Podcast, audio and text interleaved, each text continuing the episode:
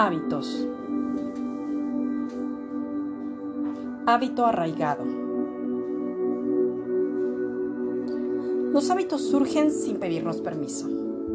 Retomando el ejemplo de la comida chatarra, es posible que sea un patrón de una vez al mes y poco a poco se convierta en una vez a la semana, luego dos veces a la semana. Y es así como las señales y las recompensas generar un hábito. Para un nuevo hábito, proponte metas posibles, alcanzables, medibles.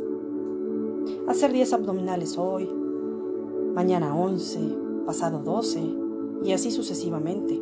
No pretendas comenzar por 100, que definitivamente no vas a poder.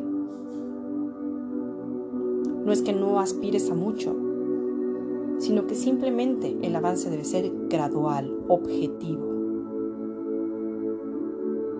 Comienza hoy porque era para ayer. Ya es.